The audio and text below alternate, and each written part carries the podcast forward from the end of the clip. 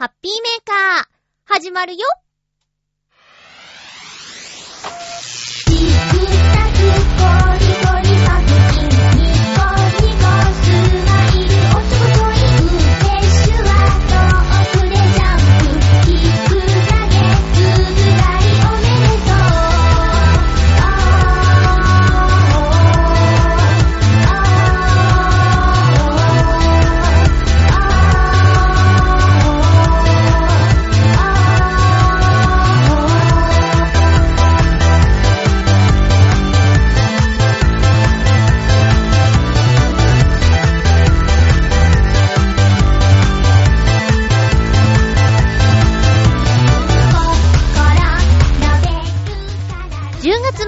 まゆっちょのハッピーメーカー。この番組は、ハッピーな時間を一緒に過ごしましょうというコンセプトのもと、ちょわへいよ .com のサポートでお届けしております。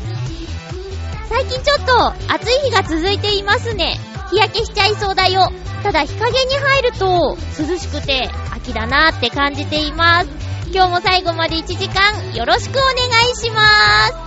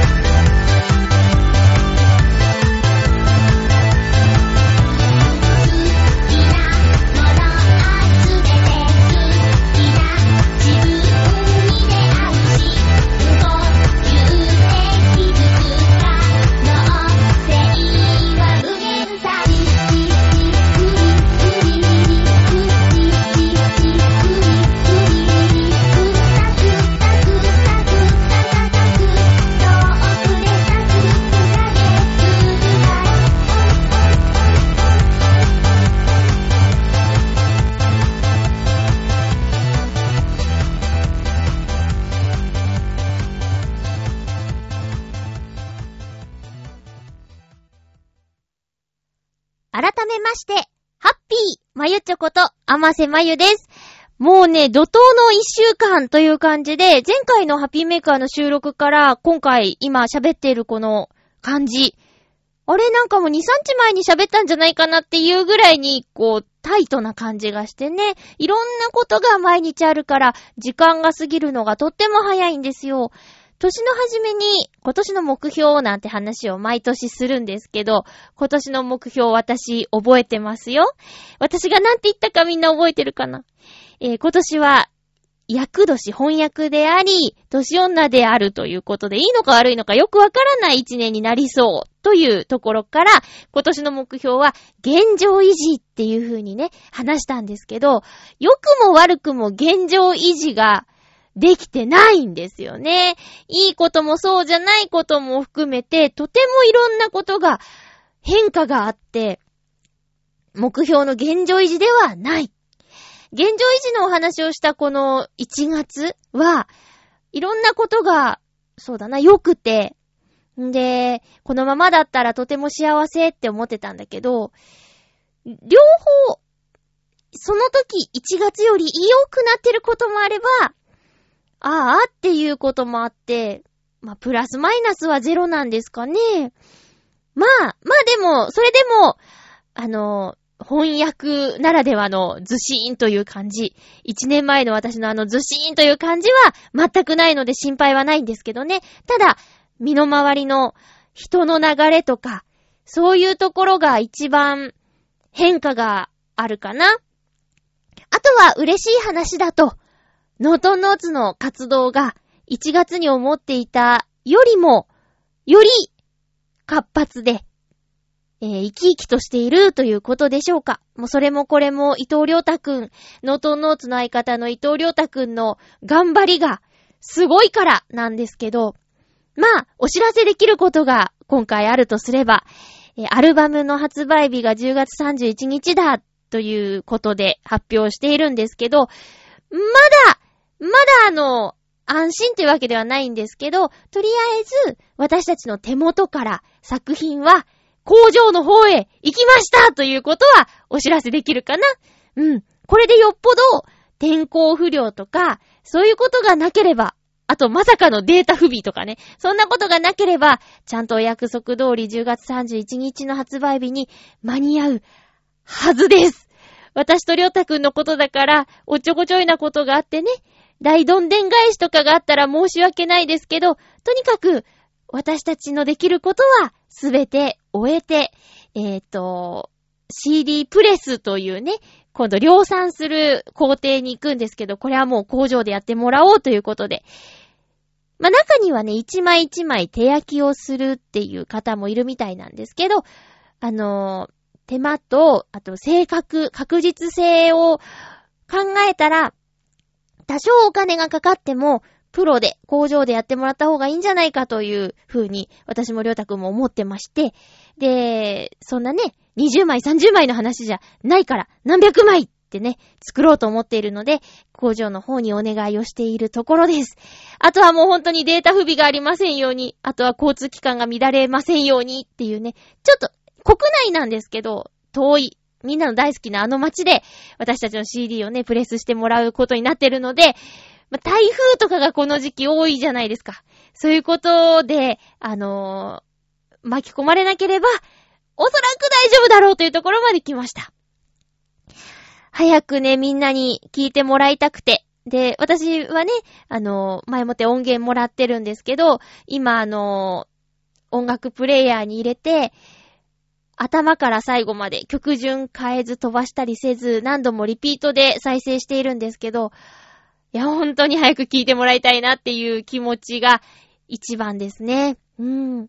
ライブの音しか、えー、聞いたことがないから、みんなね、あのー、良くも悪くも新鮮だと思うんですけど、とにかく、あの、愛情を込めて、この半年間、特にりょうたくんが、私はね、もう歌、歌う時だけって感じだったんですけど、もう、あとはりょうたくんが本当に思いを込めて、えー、編曲をしてくれたので、それをね、みんなが気に入ってもらえると本当に嬉しいんですけどね。うん。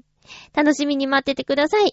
そして10月31日が発売日なんですが、この日に、えー、レコ発ライブレコード発売記念ライブということでね、いつもの浅草橋にありますピッツェリアボーノボーノでライブを行います。あの、お客さんが多かったら2回公演にしようって言ってたんですが、もう2回公演にします もう、人が来なくても来ても2回公演にします。で、えっと、2回目は17時から、えー、ゆったりとお食事を食べながらのいつものスタイルなんですが、えー、1回目は、えー、ドリンクのみという。で、あと、2回目公演があるので、あまりのんびりもできないですけどねっていう感じのスタイルでやろうと思っています。開始時刻がですね、まだ決定じゃないんですけど、おそらく4時半、16時半か17時からで、入れ替え制になりますので、で、もし夜お客さんが少なければ、1回目の方が2回目に来ていただいてもいいんですけど、とりあえず予約としては、えっと、それぞれでいただこうかなと思っています。おそらく16時半か17時から始まるのが1回目。で、19時からが2回目になります。えー、1回目はドリンクのみになりますよ。というライブのお知らせでした。えー、予約制、完全予約制にさせていただきます。当日、あの、急にいっぱい来てしまうと、えー、席の確保が難しくなりますので、予約をしていただきたいと思っております。よろしくお願いいたします。では、お便りをご紹介したいと思います。えー、っと、失礼しますね。もしもーし。えー、っと、えい。はい。ハッピーネーム、コージーアットワークさん、ありがとうございます。まゆちょ、ハッピー、ハッピー？爆弾低気圧の被害はありませんでしたか？この言葉、学生時代に気象学では習いませんでした。言葉はあるけれど、そういう、そうそう起きる現象ではないので飛ばしたようです。地球温暖化が進むと気象は激化するようですが、いいことは何もないのかな？では、ということでありがとうございます。えー、っと、水曜日の夜中木曜日の明け方にかけてでしたよね。台風じゃないけど、台風並みに風や雨が強くなるっていう爆弾低気圧。もう名前のインパクトがすごいなって思うんですけど、爆弾低気圧。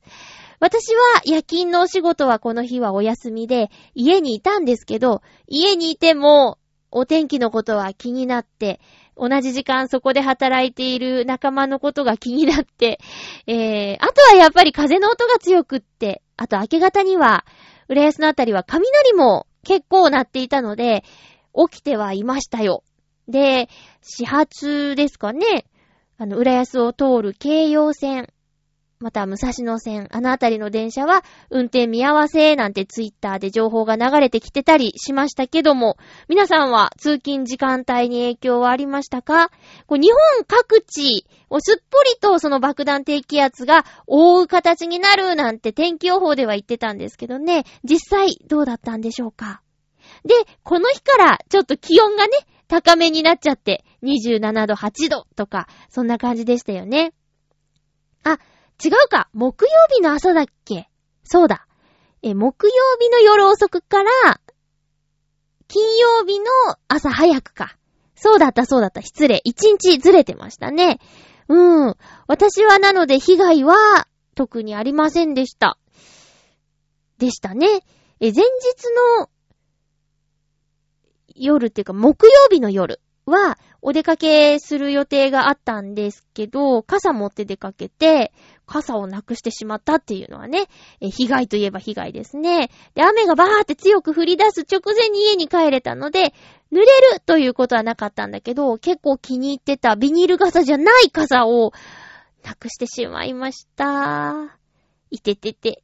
そう、この日はね、あの、東京駅の近くにあるキッテっていう駅ビルの中で、えー、お食事会があったんですけど、なん、あ、お食事会とか言うとあれだね。あの、岡山の同級生4人で集まって、あの中に妊婦さんがいるんで、あ、妊婦さんとご飯した話、こないだしたっけ？その妊婦さんが、もうすぐ、ね、自由に、あの、お出かけとかできなくなるから、その前に、他の同級生で、あの、と、特に仲がいい人に会っておこうっていうことで、セッティングした4人での飲み会だったんですけど、それが東京駅の近くにあるキッテという駅ビル、ビルの中で行われたんですよ。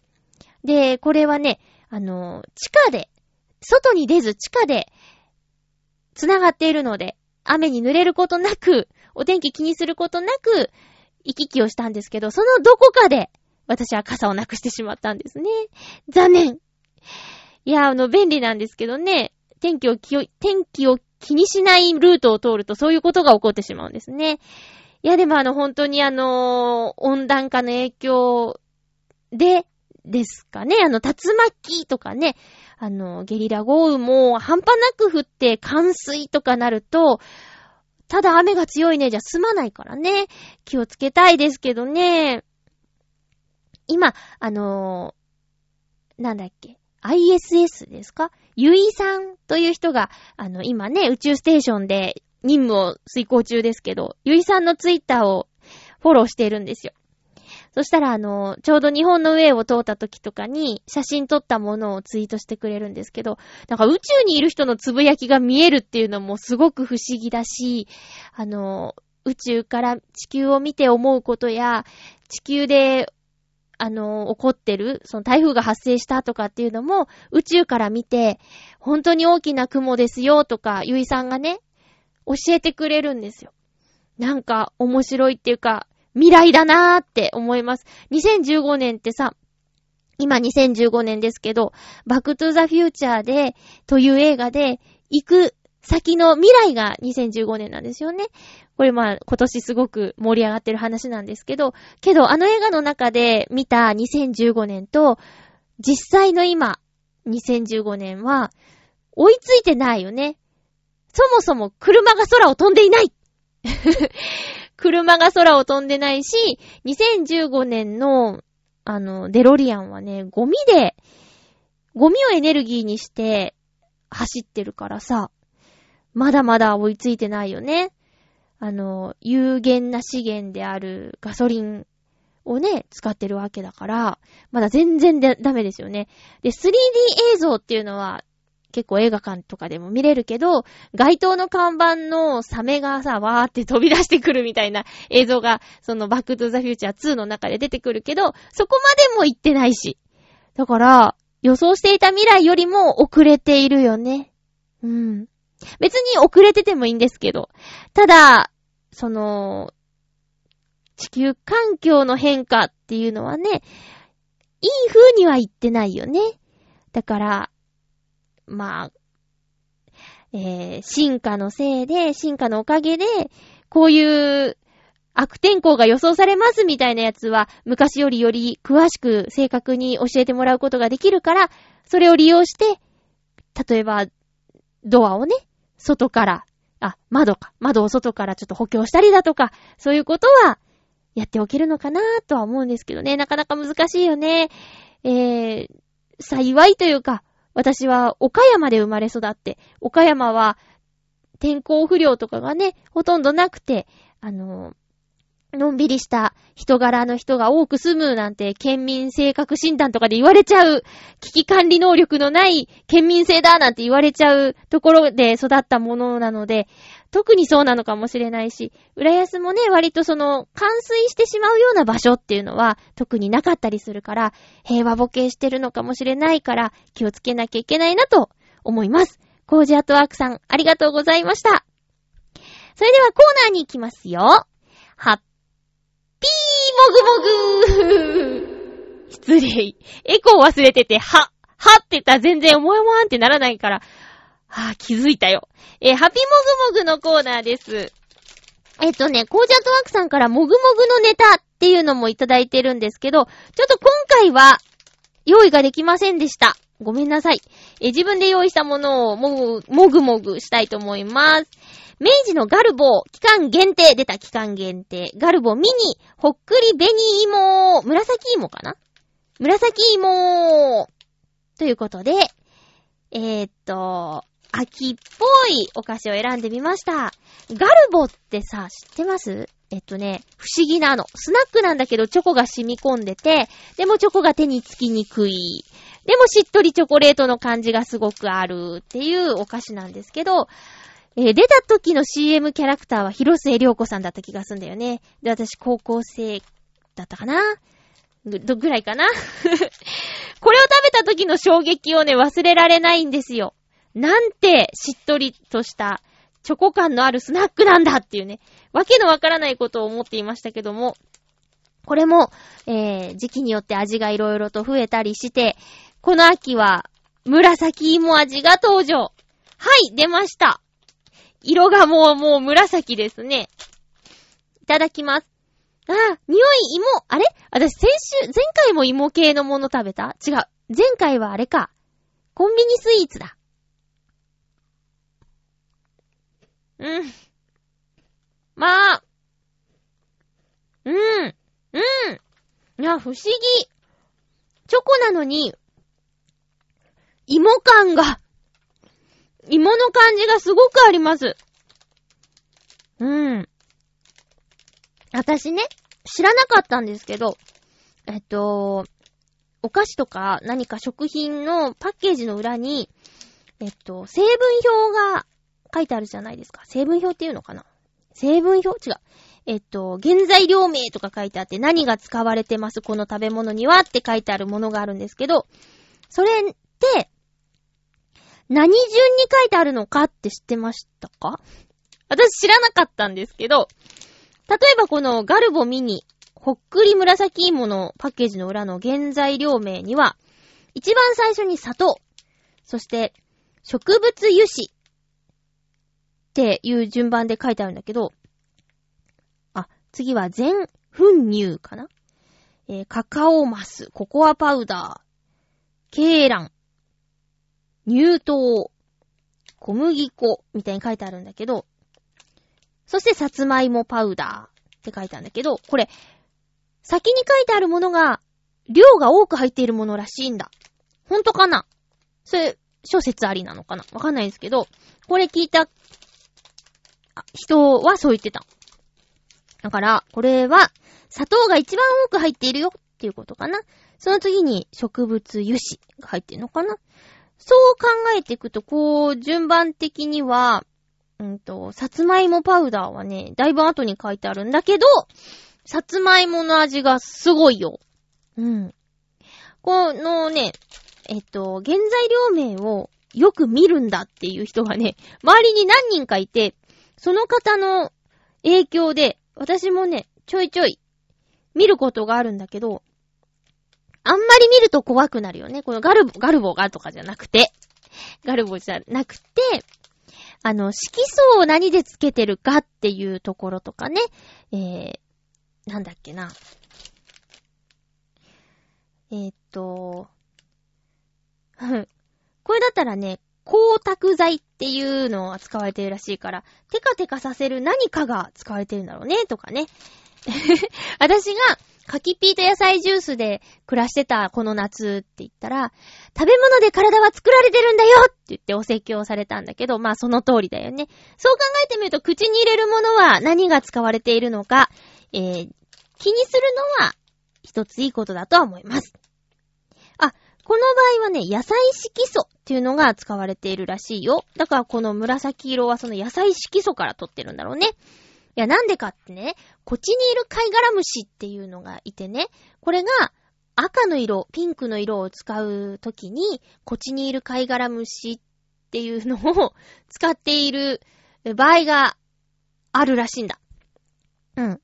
で、こっちにいる貝殻虫って画像検索すると、多分、それ、口に入れたくなくなるから、やっちゃダメだよ。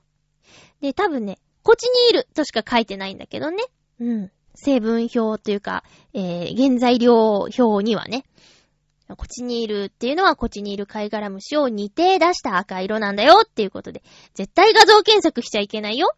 私は見てしまったから、こっちにいるって書いてあるとちょっとうってなるよ。気をつけてね。ということで、今日のもぐもぐアイテムは明治のガルボミニ。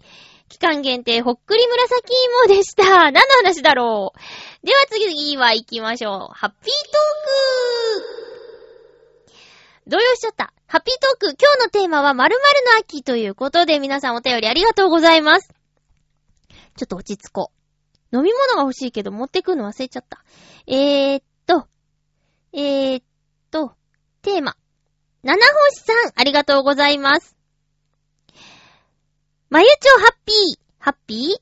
〇〇の秋、私は読書の秋でしょうか？最近読む、よく読むのは、ヨーロッパサッカーの監督やを取材した本や、よくビジネスなどでも応用されている兵法書の翻訳したのを読んでます。兵法書？兵隊の兵に法律の方に書。どんなやつだろう？え、共通点としては、人を動かすにはどうすればいいか、問題に立ち向かうときどう考え行動するかなど、普段の問題でも落とし込めるようなことでしょうか？どうせなら好きなものから学べばいいかなと思い、普段読むより早く頭に入る気がします。以前まゆちょは1年間に読む本の冊数を決めていましたが、今も続けておられますでしょうか？何か面白いのがありましたら教えてください。それでは、ということで、ありがとうございます。えー、っと、うん。兵法書っていうのは気になるな。出るかしら？兵法。兵法。あ、えっ、ー、とね、兵法っていうのは、個々の戦いのっていう意味？戦争、戦争を対極的に見てのとか、そういうこと？うん。そういうことなのかな？えっと、戦術、傭兵など、戦の仕方、軍学、兵学、武術、武芸、だって。なるほど。うーん。あ、それを、えっと、普段の生活に落とし込んで、活かしていこうっていうことで読んでるんだね。ハウトゥー本的なものが今好きなのかな？うん。はい、私、え、1年間に12冊読もうっていうゆるい目標を立ててやっていました。えっとね、それね、結構続けてたつもりなんだけど、あのー、昨年、骨折して会社首になっていろいろメンタルやられて、っていう時に、時間めちゃくちゃあったんですよ。めっちゃくちゃ時間あったのに、全く本読めなくなって、本を読むっていうのは、私にとって最高の贅沢の娯楽なんです。最高の贅沢な娯楽なんですよ。なぜなら、私はね、すべてのものを、なしにしないと本が読めないからです。えー、っと、いつも私、二つ以上のことをやってるんですよ。例えば、えー、料理しながらラジオを聞くとか、まあ、家事をしながら音楽を聞くとか、えー、テレビを見ながら洗濯物を畳むとか、そういう、なんとかしながらなんとかっていう、常に、二つ以上のことをやっていないと、ダメみたいな感じなんですよ。だけど、そうすることによって、ちょっと、意識が散漫になって、せっかく何か見ていても、完全にそれが心に残るかって言ったらそうじゃない。だから、映画館に行くこと。映画館は、他に何かやりながらというわけにいかず、その作品に全神経を集中できるから、映画館に行くことがとても好き。あとは、読書は、もう自分次第でしょ。ページをめくるとかさ、読書を始めようっていうのも自分次第だから、映画以上に、映画は始まったらもうノンストップじゃないですか、映画館は。で、家で映画を見るのはまた別なんですよ。なんかやりながら見ちゃうから。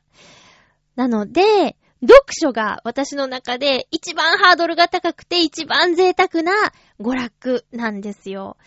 でね、その一年前の会社も行かず、行けずか、行けず、人にも会えず、何にもしてなかったのに、時間はたんまりあるのに、読書ができなかったっていうのは、心に余裕がなかったからだと分析するんです。もう言い訳にしか聞こえない人もいるかもしれないけど、私はそう思うの。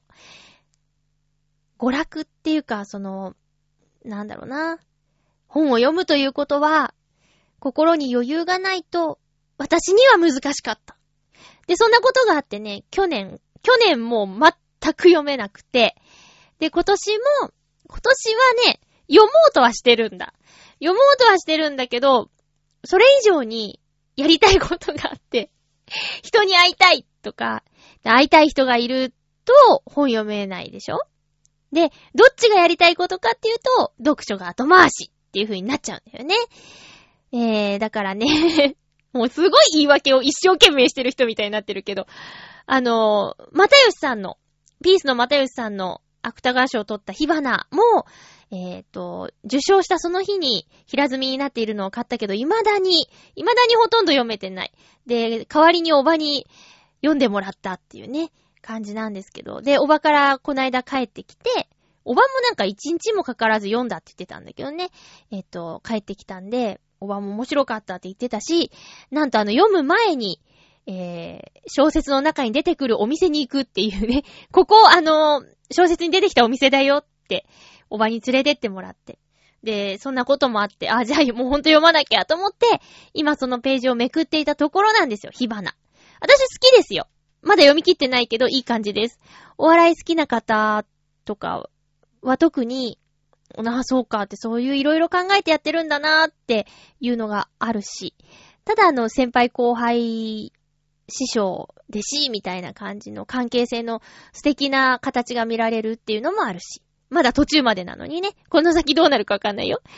で、そんなこんなで読んでいたら、あの、最近、ちょっと、本、本というか、まあ、ファンタジーというジャンルのお話をすることがあって、で、中でも、これは僕は面白かったんだっていう本のタイトルを聞いて、そう、ちょうど今日ですよ。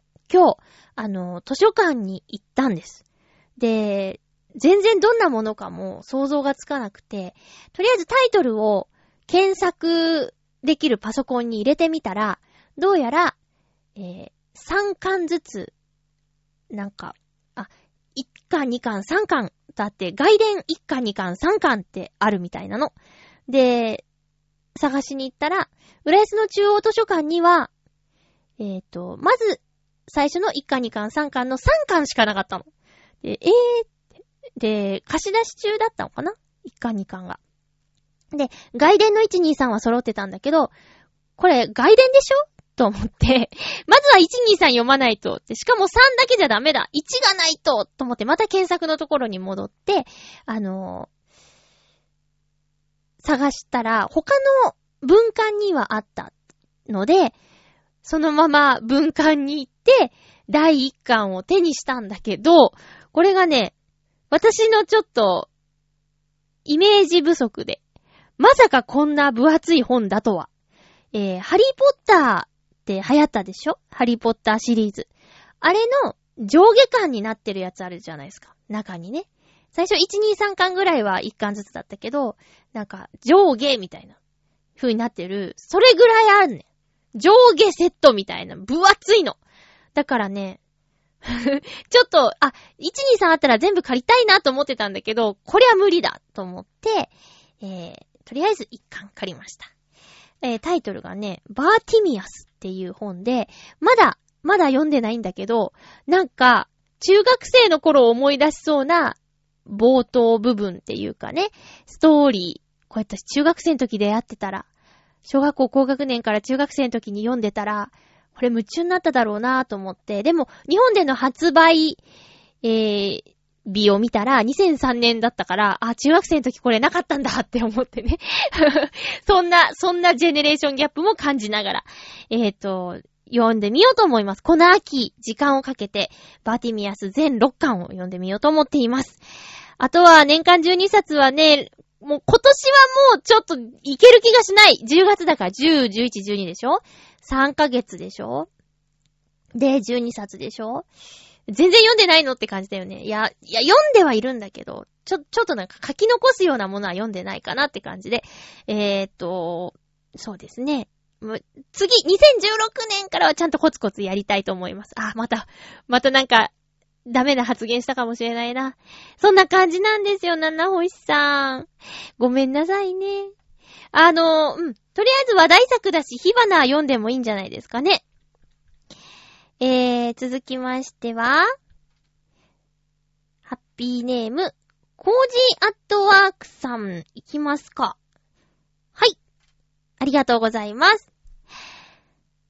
まゆちょハッピー、ハッピー？うーん、私にとって今年の秋は、締め切りの秋、またはアートの秋になりそうです。11月は地元の美術館と群馬県前橋市の街角アート展に参加するほか、動物基金の2016年チャリティーカレンダーにも写真を提供することになりました。いや、それどころではなくて、11月1日から7日まで、浦安市堀江のフラワー通りで開催される猫アート展にも参加します。おー、これは今年閉廊した銀座猫専門画廊猫専門画廊シャトンドミューの主力メンバーがほとんど参加するという展覧会で、猫ザネコーヒー店も協賛しています。私の展示は第2会場の予定。意外なことに、浦安で猫アート展は初めての開催になるようです。以下は概要です。え第1回、ミューミュー展、猫ザネで会いましょう。ぴったりだね。えー、っと、銀座の猫専門ギャラリー、銀座の猫専門ギャラリーシャトンドミューの作家たちが千葉県浦安市に再集結。浦安フラワー通り初の猫三昧。第一会場どんぐりコロコロ。ああ。第二会場、会場、不老者。あ、これ知ってるぞ？えー、っと、いうことで、紙芝居公演があったり、似顔絵実演があったりとか、11月1日から7日まで、浦安の方ぜひどうぞ。フラワー通り。フラワー通りは、えっと、駅から徒歩で10分ぐらいかな。え、問い合わせは、047-352-0778です。すごいね。浦安でやるんだ。へー。あ、ちょっと、都合をつけて、覗きに行きますよ。うん。えー、締め切りの秋、アートの秋。締め切り、締め切りの秋。まあでも忙しいことはいいことですよね。そうか。それでね、コージアットワークさんまたライブ行けませんってメールくださったんですけど、今年4回中1回も来てくれないんだもんな。残念です。皆さんも会いたがってますよ。まあ忙しいのはしょうがないよね。えー、ということで、お知らせ付きでした。ありがとうございます。続きましては、ハッピーネーム、フクロウのキスさん、ありがとうございます。まゆちょさん皆様、ハッピー、ハッピー？今回のテーマ、〇〇の秋について、私の場合、天高く馬こゆる秋という表現にも現れるような空の高さが印象に残る季節です。私は秋の空が好きで、理想的な空を見ることができた日は、それだけで一日を気分よく過ごすことができます。ただ、通勤時間にそんな空の具合を見てしまうと、仕事などに行きたくないという気分になってしまうのは困ったものではあるのですけれど、笑い。それでは、ありがとうございます。わかります。なんか秋の空って、秋の空って感じですよね。うわー、なんていうか、夏の空は夏の空って感じですよね。夏の空って感じですし、秋の空って感じですし、いや、違いは、あのね、今日なんかラジオで言ってたんだよな。あの、雲の大きさ言ってたよ。夏はあの、イメージあると思うんですけど、入道雲に象徴されるような、綿菓子のような、わあ、綿菓子じゃないな。綿菓子じゃないね。もっとなんかくっきり、分厚い、みたいな、雲でしょ？夏は。でも、そう、秋が、なんか、ふわーっと、水彩絵の具で、こう、ね、白をタプタプのお水つけて、シュワーってやったような、ふわーってやったような、そんな雲が、細かくいっぱいあったりするんだよね。そう。細かくいっぱいあったり、あと、なんか、シャーってこう、ほんと、筆で書いたような、シャーっていうような、空。うん。そうですね。わかるなぁ。で、空が綺麗だと、このまま、そうね、もう外でバーティミアス読みたいなとかね。そんな風に思ってしまうかもしれないですね。ただ、バーティミアスを持ち歩くのはなかなか大変ですよ。分厚いからね。えー、っと、空で秋を感じるということで、袋のキスさん、ありがとうございました。いや、〇〇の秋。うーんと、食欲の秋とかね、よく言いますけど、まだ秋は始まったばかりだけど、この間ね、実現しましたよ。もりもりお肉の会。いつだったかな？焼肉に一緒に行った子がいて、それ以来、会うたびに、アマスさん、また肉行きましょうよ、肉って声かけてくる、10個ぐらい年下の男の子がいてね。うん、10、11個違うんだっけな。はぁ、びっくりするよね。で、あの、会って別れ際には、肉行きましょうね、肉っていうのが、なんか口癖みたいになってて、で、ずっと言ってなくて、半年ぐらい経ったかな。で、バルバッコアグリルっていうブラジルのシュラスコ料理のお店がね、まあ、都内いろんなところにあるんですけど、中でも、表参道のバルバッコアグリルに過去2回行ってて、で、その時は仲のいい男の子の友達で二人で行って、で、私があまりたくさん食べられないから、ここはやっぱ大勢で来たら絶対楽しいよねって言って、連れて行きたい人たちがいるねって言ってて、で、やっと、この間、えー、5人で、バルバッコアグリルに行くことができました。あのー、思ってた通り、楽しくてね。で、私は相変わらず、たくさんは食べられないんだけど、他のみんながもりもり食べるから、いつも一緒に行く、あの、男の子が、喜んで、楽しい楽しいって言って食べてましたよ。バルバッコアグリルはね、3600円で、えー、っと、ドリンク、ソフトドリンク飲み放題にサラダバー。サラダバーって言っても、サラダバだけじゃなくて、えっと、なんだ？うん、グラタンとかカレーとか、そういう野菜以外のものもあるんだけどね。そういったもの食べ放題に、お肉食べ放題に、デザートバイキングもあって3600円っていう、え、なかなかいいでしょ？焼肉食べに行ったらそんなもんじゃ済まないよね。うん。で、アルコールメニューももちろんあるんだけど、それはまた別料金っていうことで、えー、そういうお店があります。バルバッコアグリル。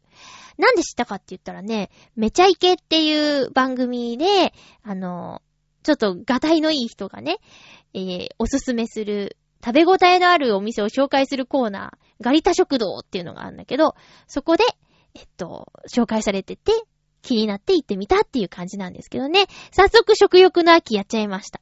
で、その後、なんかこのまま帰るのももったいないねって、この5人で表参道にいるってなかなか珍しいことだっていうことで、もう一箇所ちょっとお茶でも行きたいなっていう話をポロッとしたら、えー、メンバーの中の一人がね、おもむろに手帳を出してね、えー、このあたりのカフェでリストアップしてるのは、って言って、こう、普段から調べてるらしいの。気になるお店とか、行ってよかったお店とか。で、こう、どうしよっかってなった時に提案できるように常にしてるんだって。で、その彼のおすすめするお店に、あの、もう、ついてったんですよ。あ、彼が行ってみたかったお店かな？について行ったんだけど、ちょっとね、びっくりするぐらい、あの、飲み物の値段が高くて 例えばアイスコーヒー700円とかね。ヒーってなってね。ケーキとかもあったんだけど、まあお腹いっぱいっていうのもあったんだけど、飲み物でチビチビやり過ごすみたいなね。ただあの、表参道のな、なんだ、あの、有名な通りあそこを見下ろすテラス席に案内されたんだけどね。ただ風が気持ちよくて、あと眺めも良くて、素敵だなと思ったんだけど、ちょっとね、みんなビビっちゃってね、高って。表参道価格ですねって帰ってから LINE でやりとりしたんだけどね。まあ、そんな、えー、バルバッコアグリルからのおしゃれカフェ。ツイッター見た人は、おしゃれな飲み物の写真も見てくれたと思うんですけど。あ、そんなことがありましたよ。えー、この秋は、私はとにかく、えー、全然読めてない本を読んで、で、あとは、食欲の秋は、自分でお料理を作りましょう。そして、えっ、ー、と、一番私が出かけたくなる季節。えー、フクロウのキスさんが言ってた、空が綺麗、秋の空が好き。私もそう。あと、コージャートワークさんのお知らせの、猫のね、浦安で行われる、えっ、ー、と、イベントも顔出してみたいし、あとはそうですね、七星さんの本もね、えー、私も読んでご紹介できるぐらいになりたいなと思っています。あとはね、映画、映画がね、見、見たいのいっぱいあるんですけど、あの、最近、ちょっとスマホで無料で映画が見られるサイトに今登録してるんですけど、ちょうど見たいと思ってた、俺はまだ本気出してないだけっていう方が、つ、つつみしんいちさんが、まさかの、ダメ人間、ダメ人間じゃないけど、その、ちょ、ダラダラしてる人を演じるっていうその作品と、あと、箱入り息子の恋っていうのが、映画館で予告見て気になってたやつ、ちょうどやってたので、あの、見ました。両方ともね、とても面白かったですよ。えー、これはね、家で見たんで、なんかやりながら見ちゃったんですけど、今度ね、映画館で見たいのは、前回も言ったかな、エールっていう、えー、ちょっと感動系の映画を見たいなと思っています。うん、あと、アントマンを見逃し中なので、どっかのタイミングで行けたらいいな、とかね、えー、芸術、そして食欲、読書、いろいろ楽しみたいと思います。一年の中で一番好きな季節なので、えー、いろいろ楽しみたいと思っています。以上、ハッピートークのコーナーでした。続きましては、お便りをご紹介しますね。えー、っと、ほい。コージーアットワークさんからいただいております。まゆっちょハッピー、ハッピー？うーん、肉じゃがが男性の一番好きな食べ物というのは都市伝説じゃないでしょうかやっぱり？一般的には子供メニューに近いものが好きな人が多いので、カレーとかハンバーグとかの方が好まれるかもしれません。あ、あと、まゆっちょの知ったこっちゃないとは思いますが、私、肉じゃがは豚肉派です。では、おー。そうなんだ。ありがとうございます。豚肉で肉じゃが作ったことないな。なんでしょう、そのこだわり。なぜ豚肉なのか。まあ、でも豚肉でいいよって言われた方が、あ、ほんと助かるーってなるね。あ、けどさ、鶏肉でも美味しそうだね。肉じゃがって言ってって、肉に指定はないもんね。うん。豚で今度作ってみよう。そうか。なんで、じゃあなんで肉じゃがが男の人の好きな食べ物って言われるようになっちゃったんだろうね。家庭料理の代表だから私ね、煮物を作る方が好きなので、なんか油が飛んだりするの怖いし。煮物の方が好きだからさ、ちょっと一品煮物をお見舞いしてみたんだけどさ。もういい、しつこいね。いやいや、まあいいんですよ。いいんです、いいんです。えーと、肉じゃがは都市伝説ということでね。じゃあ逆に肉じゃが俺好きっすよっていう人いたらちょっと教えてくださいね。えー、子供が好きな、子供メニューに近いものが好きな人が多い。そうでしょうね。なんか、カレーとかハンバーグ。なるほどね。そうかもしれない。でも、唐揚げはね、大人気でしたよ。それも子供も好きだよね。まあ、美味しけりゃいいんでしょう。楽しけりゃ美味しけりゃいいんでしょうよ。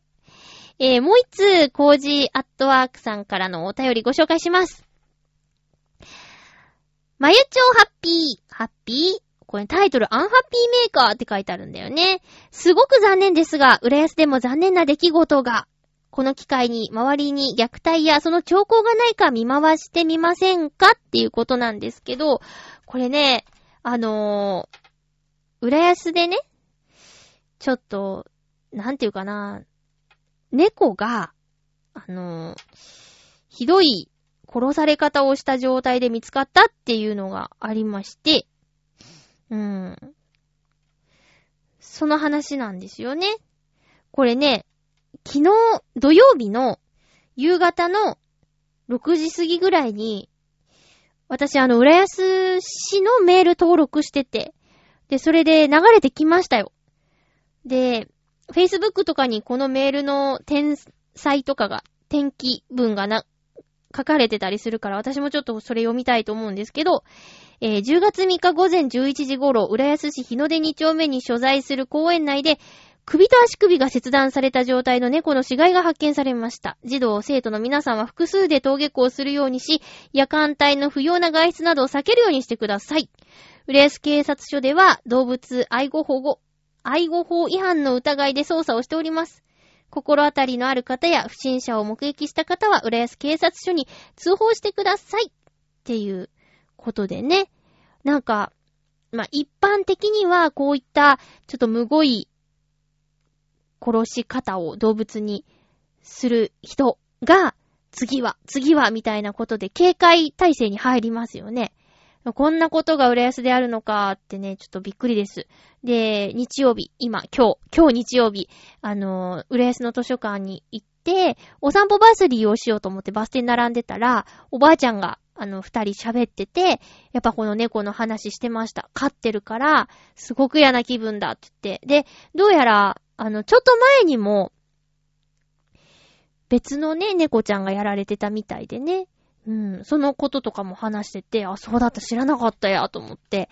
だから、ね、こういうのってさ、わかんない。やる人の気持ちなんかわかんないけど、もし、注目してほしいとかいう、そんなね、バカな理由で、命を奪うようなことをしているとしたら、あの、あ、ニュースになった、注目された、とか言ってさ、なんか、また、ちょっと、ね、繰り返してしまう可能性もあるから、ほんとやめてほしいよね。うん。怖いことです。浦安でこんなことがあるなんてショック。いやー、ほんとはね、今日からね、ちょっと新コーナーをやろうかなって思ってたんですよ。あのー、ただちょっと準備が間に合わなくてできなかったんですけど、嫌なニュースが多いね。そうじゃないニュースもあるはずなんだけどね。そういうニュースを発信していけたらなーって思っておりますよ。ふつおたもう一つご紹介しましょう。ハッピーネーム、青のインプレッサさんです。最近解禁症じゃないですか。ありがとうございます。えーと、まゆちょさん、ハッピーでございます。ハッピーでございます。実は、今月、免許証の更新を考えて、メガネ屋さん行って、目の検査をしたところ、近視と乱視が発覚して凹んでおります。凹んでるの？まさか、近視と乱視がカレーでしょうか？おー、1ヶ月以内になんとかしたいものですね。誰か、禁止と乱視を回復する方法を教えてほしいですね。うーん。え、どうなんだろうね。カレーじゃない？カレーじゃないかな急にそうなっちゃったの？今まではメガネいらなかったのかな私もね、急に来たよ。えー、っと、おそらく、スマホですかね。なんか、まあでも、私、もう、私もちょっと乱視気味で、で、あと、健康診断とか言って視力検査するんですけど、その時も、なんだろう、乱視だから、ちょっと待ってもらえれば、ピントがあって、目標のものの、どこ、どこがどうなってるかっていうのが見えるんだけど、パッてやって、パッてやってって言われると、あ、わ、ぼやぼやする、うわ、右とか言うと違うってなっちゃって、だから、あと目ギュッて細めたりすると見えたりね。ただもうひどい顔してると思うよギューって。だから、向こうから誰か来ると思って、あ、誰だっていう時の顔。ダメなやつね。うん、誰だって言って、目ギューってやるやつは、目つき悪くなるしね。だから、もう思い切ってメガネ、メガネ、映画見るときはメガネつけてます。なんか、せっかく素敵な景色とかを見るのに、ぼやぼやしてて、その、ちょっとでもね、良さが半減してしまうっていうのはすごく悲しいから、映画館行くときは、メガネしてます。なんだっけな、なんか、専門学校の時に先輩が貸してくれた、えー、アーティストの、歌の歌詞でね、なんだっけな。映画の時だけメガネをかけて見る君の横顔がどうのこうのっていう歌詞があったんですけど、それ思い出しちゃいますよね。自分でやっといて。あ、私今映画の時だけメガネかけてるみたいなね。なんだっけな。だ、なんていう人たちだったかな。先輩から借りて、で、その後、電波少年出たんですよ。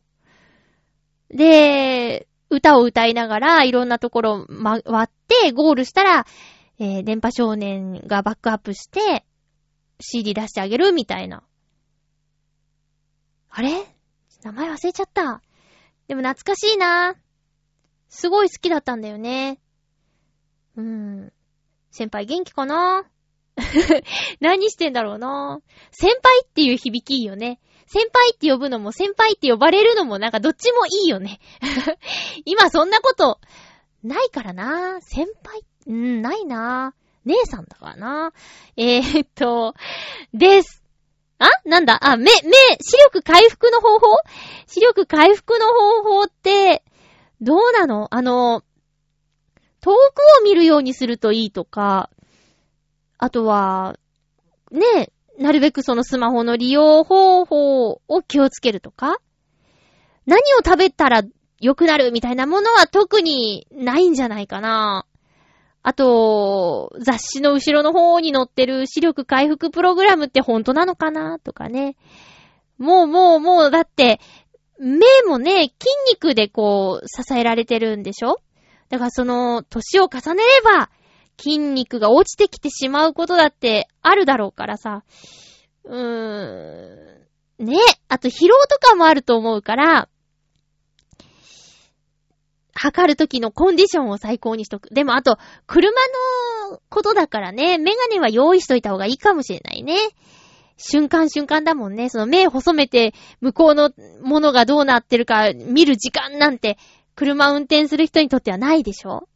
だったらもう安全に安全に、私は映画を見るときにメガネをするけど、青のインプレッサさんはメガネをかけて運転をするっていうね。もう運転するときはメガネって決めるとか、そういう風にしないと、ね、危ないかもしれないですね。カレーですよ同世代でしょ？きっと。同世代なんですよ。カレーカレー、認めましょう自己需要っていうのは大事なんだって。ということで、お便り全部紹介できたかな？ちょっともぐもぐアイテムの件はね、なんかおすすめがね、アイスクリームなんですよね。だからね、ちょっといけるかな？いけるかな？どうかなって感じです。えー、ですね。はい。すべてのお便りをご紹介できました。次回の予告です。次回は11月13日の放送を11月11日収録予定です。ハッピートークのテーマ、オノマトペですけど、ポンポン、ポンポンでいきたいと思います。ポンポンという音が聞こえてくるようなお便りをお待ちしておりますよ。よろしくお願いいたします。よろしくお願いいたしますといえば、ライブ、ライブやりますので本当にたくさんの方に応援に来ていただきたい。えー、CD の販売はネットでもする予定ですけれども、会場でぜひ手渡ししたいです。よろしくお願いいたします。本当に年内最後なんで、ノートノーツのライブ、えー、ぜひ会いに来てください。えー、よろしくお願いします。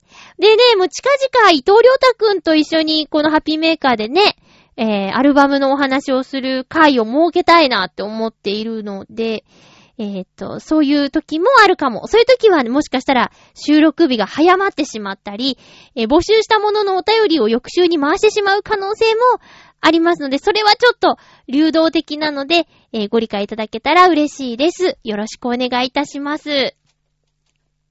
それではもうね、あの、最近、寒暖の差が激しくて体調崩す人も多いと思うんですけど、ほんと気をつけて元気にやっていきましょうね。何か話し忘れたことあるかな？あ、そうだえー、シルバニア森のレストランっていうところに行ってきましたよ。え、南船橋にあるララポート東京ベイにあるんですけど、シルバニアファミリーといえば昔私がよく遊んだおもちゃです。その、シルバニアファミリーのコンセプトのレストランに行ってきたんですけど、なんと、キャラクターグリーティングまでありました。すごいとこでした。お相手は、まゆちょこと、あませまゆでした。また来週ハッピーな時間を一緒に過ごしましょうハッピー